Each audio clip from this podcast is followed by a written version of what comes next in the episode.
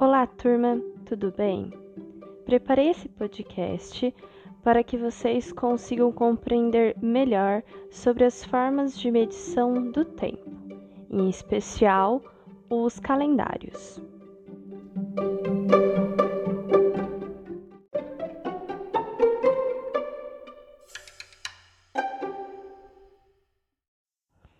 Os primeiros grupos humanos começaram a adotar os ciclos da natureza para medir a passagem do tempo.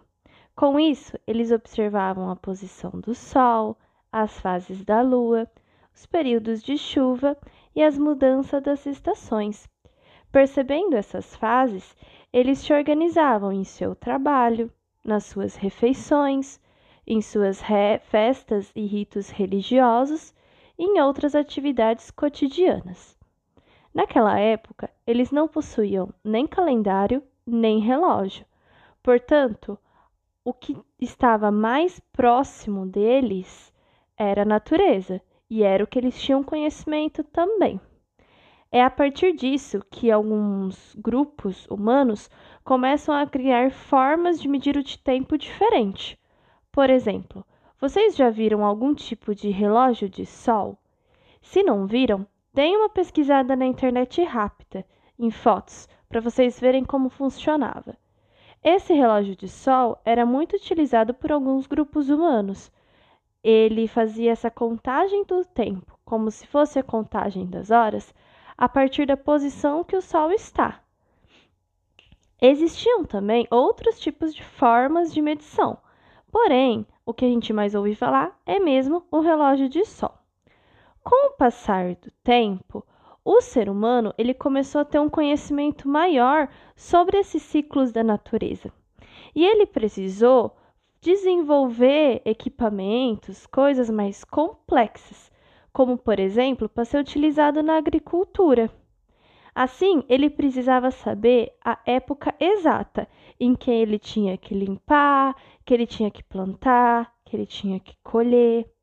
Com isso, as sociedades elas começaram a sentir uma necessidade de colocar uma forma de medição do tempo maior. E foram aí que eles começaram a criar os calendários. O calendário que a gente usa hoje em dia, ele é conhecido como gregoriano, ou também pode ser chamado de calendário cristão. Esse calendário, ele já é utilizado há muito, muito tempo atrás a gente já está usando ele há uns 500 anos mais ou menos. E ele tem como base o tempo em que a Terra leva para dar uma volta completa em torno do Sol. Esse tempo em que a Terra faz esse processo demora 365 dias, 5 horas e 49 minutos. Como esse número de dias não é certo, não é exato, tem esses 5 horas e 40 minutos aí sobrando, a cada quatro anos é acrescentado um dia no nosso calendário. Quando isso acontece, a gente chama de ano bissexto. O marco inicial desse calendário, esse calendário foi dividido em antes de Cristo e depois de Cristo. E o marco inicial dele é o nascimento de Jesus Cristo. Por isso, ele é conhecido como calendário cristão. Portanto, temos um grande calendário dividido em duas partes. Antes de Cristo, que a gente vai entender melhor no próximo podcast como esses séculos são contados, e quando Cristo nasce, depois de Cristo. A gente está no ano de 2020 depois de Cristo. Portanto, faz 2020 anos que Jesus Cristo esteve no mundo, que Jesus Cristo nasceu. Porém, o tempo da nossa humanidade, o tempo de existência do nosso mundo, não é de apenas 2020 anos, é bem maior. Por isso que temos essa contagem antes do nascimento de Jesus Cristo. Como eu disse, explicarei um pouco melhor no próximo podcast sobre essa divisão e essa contagem dos séculos. Porém, não existe apenas o calendário cristão. Ele é sim o mais utilizado.